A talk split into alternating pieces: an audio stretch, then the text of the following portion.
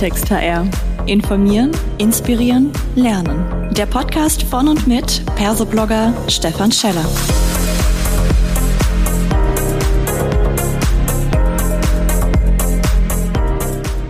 Hallo und herzlich willkommen zu einer weiteren Ausgabe von Klartext HR. Heute freue ich mich sehr, Professor Dr. Kerstin Alves mit mir am Mikrofon zu haben und wir sprechen zum Thema Workaholic. Fluch oder Segen für Unternehmen. Hallo, liebe Kerstin, ich freue mich sehr, dass du da bist. Magst du dich uns bitte kurz selbst vorstellen? Ja, hallo Stefan, ich freue mich ebenfalls, dass ich hier sein darf. Ich bin Kerstin Alfes, ich bin Professorin für die Fächer Organisation und Personalmanagement an der ESCP Business School in Berlin und ich forsche zum Bereich Mitarbeitermotivation, Diversity und Inclusion in Organisationen und auch zum Bereich Führung. Wahnsinn, das sind ja eigentlich wirklich brandheiße HR-Themen, äh, über die wir die ganze Zeit diskutieren. Wir haben uns heute mal ein Thema rausgesucht. Das klingt erstmal gar nicht so neu, aber ich finde es unheimlich spannend. Und zwar geht es um das Thema Workaholic. Damit wir da alle so auf dem gleichen Stand sind, was ist denn für dich oder für die Wissenschaft so ein ein oder eine Workaholic?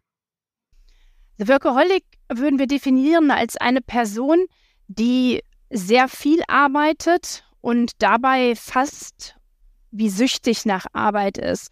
Und das ist ja in Analogie definiert zum Thema Alkoholismus um, ähm, und beschreibt dann einfach eine Situation oder eine Person, die von der Arbeit nicht mehr loslassen kann. Mhm. Ich glaube, dass das in der heutigen Zeit ja durchaus ähm, eher, ich will mal sagen, vielleicht nicht auch sogar der geforderte Normalfall ist, so das Stichwort Extrameile, sind ja die Unternehmen oft froh, wenn sie ihre Leistungsträger, es werfe ich nochmal so einen äh, Begriff da mit rein, wenn sie die quasi irgendwie gut am Laufen haben. Jetzt hast du aber schon gleich irgendwie das mit dem Alkoholismus gleichgesetzt, ja, ähm, und auch das, den Begriff Sucht. Warum ist denn trotzdem dieses übermäßige Arbeiten so attraktiv?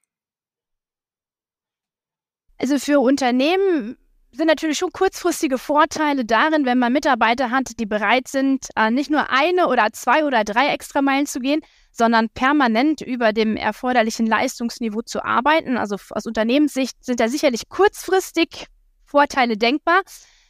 Aus Mitarbeitenden-Sicht gibt es ganz unterschiedliche Gründe, warum ähm, Menschen ja Workaholics werden. Das kann sein, zum einen, weil man einfach selber eine Sucht nach Arbeit hat, ähm, weil man vielleicht mal gerne gearbeitet hat und dann irgendwie die Kurve nicht bekommen hat zu dem, was ist ein gesundes Maß. Es kann auch sein, dass man in einem Unternehmen arbeitet, wo das der Erwartungsdruck der Peer Group ist, wo einfach ich weiß, äh, von mir wird erwartet, dass ich wirklich intensiv arbeite, ähm, über längere Zeitraum sehr, sehr intensiv arbeite. Und es gibt natürlich auch Menschen, die werden zu Workaholics, weil sie sich davon Karrierechancen versprechen. Also bestimmte Branchen, bestimmte Unternehmen verbinden mit Workaholics auch ja die Möglichkeit oder suggerieren, dass das eine Voraussetzung ist, um in dem Unternehmen erfolgreich arbeiten zu können. Ja, da, da würden mir tatsächlich schon ein paar Branchen einfallen an der Stelle. Ähm, ich könnte mir auch umgekehrt aber vorstellen, wenn man mit den Menschen direkt spricht, dann werden viele sagen, na klar, rein auf die Zeit betrachtet arbeite ich natürlich total viel. Ähm, wahrscheinlich gibt es auch einen Unterschied beim Stress. Ich weiß nicht, die Begriffe Eustress, Tischstress oder ähnliches fallen mir da so ein bisschen ein. Ist denn viel Arbeiten oder an der Leistungsgrenze arbeiten immer gleich, gleichermaßen schädlich oder gibt es da auch Unterschiede?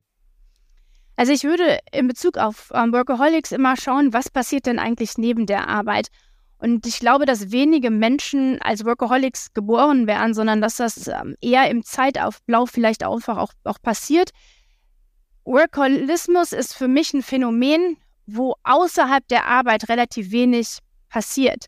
Und das unterscheidet dann auch sicherlich Situationen oder Personen davon, ähm, die sehr intensiv arbeiten, aber dann ein Privatleben haben, Freunde haben, Hobbys haben und die Möglichkeit haben, neben der Arbeit auch abzuschalten.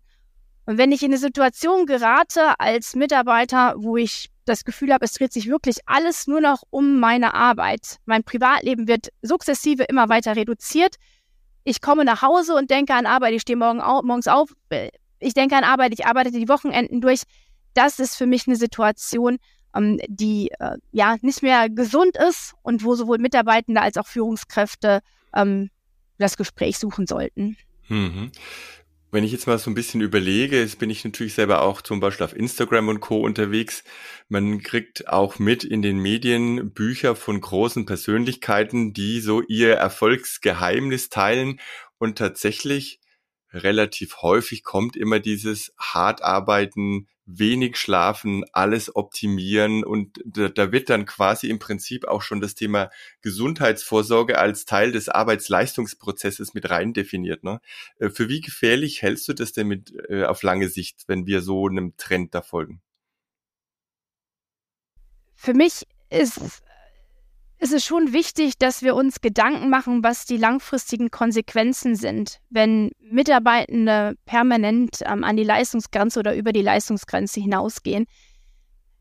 Es gibt da so zwei Komponenten. Also zum einen wissen wir, dass wenn man keinen privaten Ausgleich hat zur Arbeit, dass da ähm, die Gesundheit darunter leidet, also ganz körperliche Beschwerden auch auftreten. Zum anderen führt das aber aus meiner Sicht auch dazu, dass Mitarbeitende sich im Zeitablauf isolieren, um, sodass soziale Kontakte immer weiter heruntergefahren werden.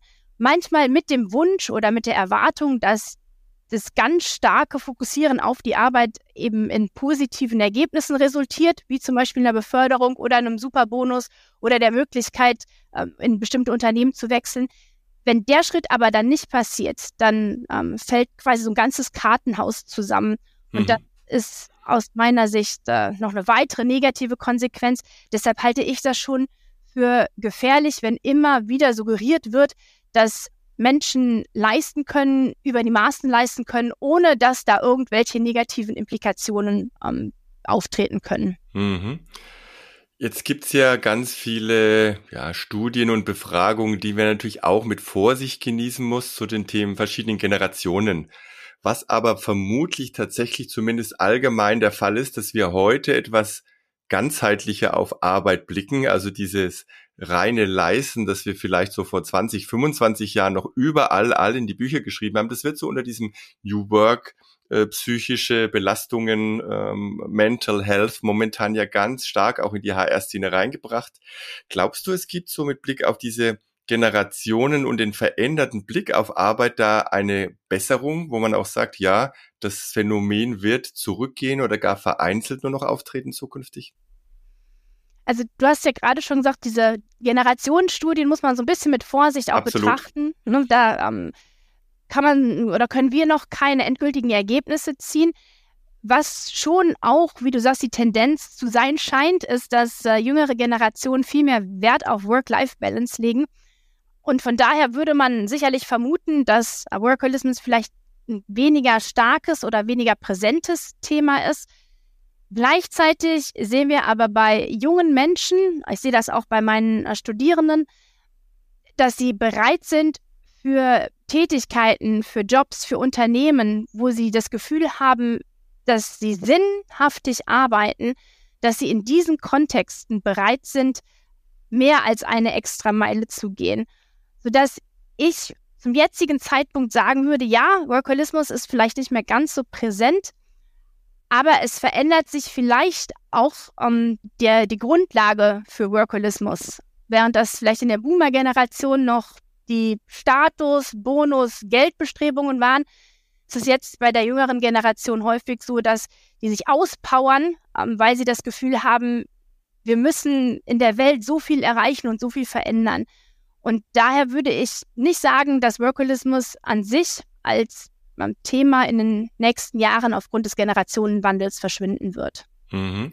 Bedeutet umgekehrt natürlich auch, dass wir in HR uns damit auseinandersetzen müssen. Und jetzt die Frage, wie sollte sich jetzt HR positionieren? Auf der einen Seite heißt es hier immer, hey, wir müssen irgendwie auch eine Leistungskultur etablieren. Also dieses Ziel kann man jetzt erstmal nicht von der Hand weisen, ist auch per se kein schlechtes. Gleichzeitig kommst du natürlich zurecht mit dem, ja, warnenden Finger und sagst, Mensch, also irgendwo ist die Grenze erreicht. Was würdest du jetzt unseren Hörerinnen und Hörern aus dem HR draußen raten? Wie positionieren wir uns da? Für mich ist es wichtig, dass Unternehmen eine ganz klare Kultur haben und in der Kultur es schaffen, genau diese beiden Komponenten Performance und Wellbeing zu vereinheitlichen oder zusammenzubringen. Das bedeutet, dass man als Unternehmen natürlich schon eine Leistungskultur hat und dass man auch KPIs hat und, ähm, und Ziele hat, die Mitarbeitenden, die Teams, die ähm, Departments erreichen müssen, ähm, dass man aber gleichzeitig auch im Rahmen von beispielsweise Engagement-Befragungen oder, ähm, oder Gesundheitsbefragungen, Gesundheitschecks ähm, immer wieder schaut, ist das Leistungsniveau, was wir fordern von unseren Mitarbeitenden, noch in einem gesunden Maß. Und dass man als Unternehmen auch signalisiert, ähm, ja, wir wollen beides. Wir wollen, dass ihr leistungsfähig seid, aber nicht um jeden Preis, sondern wir wollen leistungsfähige und gleichzeitig gesunde Mitarbeitenden. Und ähm, ja, es ist sicherlich nicht immer einfach, diese Balance hinzubekommen. Das erfordert vielleicht auch ein immer wiederkehrendes Austarieren von bestimmten Werten, die man vermitteln möchte. Aber aus meiner Sicht ist es machbar, ähm, wenn man klar, transparent und offen mit den Mitarbeitenden kommuniziert und eben Leistungsanforderungen mit Gesundheitskomponenten zusammenbringt. Hm. Da werden vermutlich aber jetzt alle erstmal sagen, ja, na klar. Also sowohl diejenigen, die Leistungskultur, die wollen sich ja auch nicht nachsagen lassen, dass sie das auf Kosten der Mitarbeiter, äh, Mitarbeitenden Gesundheit machen. Ähm, du hast den Begriff gesundes Maß genannt. Jetzt ist so die Frage, für die einen ist dieses gesunde Maß ja deutlich weiter oben und bei den anderen sagt, na ja, wir müssen schon mal äh, eher auch drüber reden, ob wir die Vier-Tage-Woche einführen oder was auch immer. Kannst du es noch ein bisschen konkretisieren oder so Indizien geben, wo für HR dann so ein nicht mehr so gesundes Maß plötzlich anfängt? Also es gibt natürlich die ganz harten Faktoren wie Krankheitstage, Abwesenheiten. Wenn ich da in einem Team signifikante Veränderungen wahrnehme, da würde ich schon mal hinschauen und mit der Führungskraft sprechen und fragen, was sind denn die Gründe, warum auf einmal so viele mehr Mitarbeitenden krank werden oder vielleicht auch das Team verlassen. Das sind für mich so erste Warnstufen. Im Rahmen von Mitarbeitendenbefragungen kann man Mitarbeitende auch direkt fragen, wie fühlt ihr euch, wie, ähm, wie gesund seid ihr, wie nah seid ihr am Burnout dran und bekommt aus meiner Sicht da ein ganz gutes Gefühl dafür, ähm, ja, wie insgesamt ähm, die Gesundheitsstimmung im, im Unternehmen ist. Und dann ist es für mich ganz, ganz wichtig, dass HR nicht aus der Ferne kommuniziert, sondern mit den Führungskräften direkt zusammenarbeitet. Hm, wir wissen, dass die Führungskräfte mittlerweile so nah an den Mitarbeitenden sind oder sein sollen und letzten Endes auch diejenigen sind, die zuerst merken, wenn jemand sich anders verhält, wenn jemand äh, gesundheitliche Probleme hat. Und da ist es Aufgabe der Personalabteilung, ähm, da vielleicht auch die notwendigen Mechanismen, ähm, Tools, ähm, Gesprächsmöglichkeiten zu schaffen und Führungskräfte für das Thema auch zu sensibilisieren, ähm, damit das empfinde ich oft in Unternehmen als Problem, damit Führungskräfte auch die Möglichkeit haben zu sagen, hey, ähm, bei mir leisten alle super, aber hier gibt es ein, zwei Fälle, da sind Probleme. Ich möchte da vertraulich mit euch sprechen, mhm. ähm, ohne dass ich da ähm, ja als schwache Führungskraft ähm, wahrgenommen werde. Ja, jetzt kommt vermutlich HR immer dann auch ins Spiel, wie du sagst, wenn entweder sich jemand rührt, wenn HR dann eine Befragung macht oder wenn vielleicht äh, gewisse Quoten wie Krankheitsquoten oder ähnliches im Unternehmen nach oben gehen. Muss man nicht mit Blick auf das Thema Prävention nicht sogar irgendwie ganzheitlich auch äh, im Unternehmen ansetzen? Du hattest vorhin das Thema Kultur äh, genannt, ne? ähm, dass man das auch außerhalb von HR vielleicht generell stärker verankern muss? Viele Unternehmen haben ja jetzt mittlerweile Gesundheits- oder Health Officers ähm, oder Health and Wellbeing Officers, die ja versuchen, immer wieder das Thema Gesundheit in den Vordergrund zu rücken und immer wieder auch auf ähm, die ganze Bandbreite an Gesundheitsthemen hinzuweisen. Und das für mich ist ein guter Weg, ähm, im Unternehmen zu verankern, dass Gesundheit ein wichtiges Thema ist. Und ähm, wenn das nicht institu institutionalisiert ist als Health Officer, ist das für mich auch eine Aufgabe, die in der Personalabteilung verankert sein kann, ähm, dass dort eben regelmäßig über Gesundheitsthemen informiert, ähm, kommuniziert wird und damit auch verbunden der Aufruf an alle geht, hey, wenn es euch körperlich nicht gut geht oder wenn ihr psychische Probleme habt oder wenn ihr das Gefühl habt, ihr seid an der Grenze, ähm, wartet nicht, bis es zu spät ist, sondern sprecht mit uns und signalisiert uns, ähm, dass ihr hier Unterstützung braucht, ohne dass es stigmatisierend wirkt.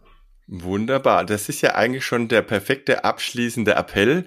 Wir werden dann in die Shownotes natürlich noch ein paar Informationsdaten und Links zu dir und deinen wissenschaftlichen Arbeiten mit reinnehmen, sodass alle, die sich da weiter informieren wollen, auch noch etwas finden von dir.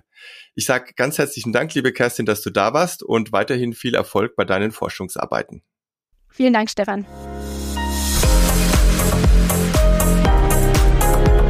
Das war eine weitere Folge Klartext HR. Informieren, inspirieren, lernen. Der Podcast von und mit Persoblogger Stefan Scheller.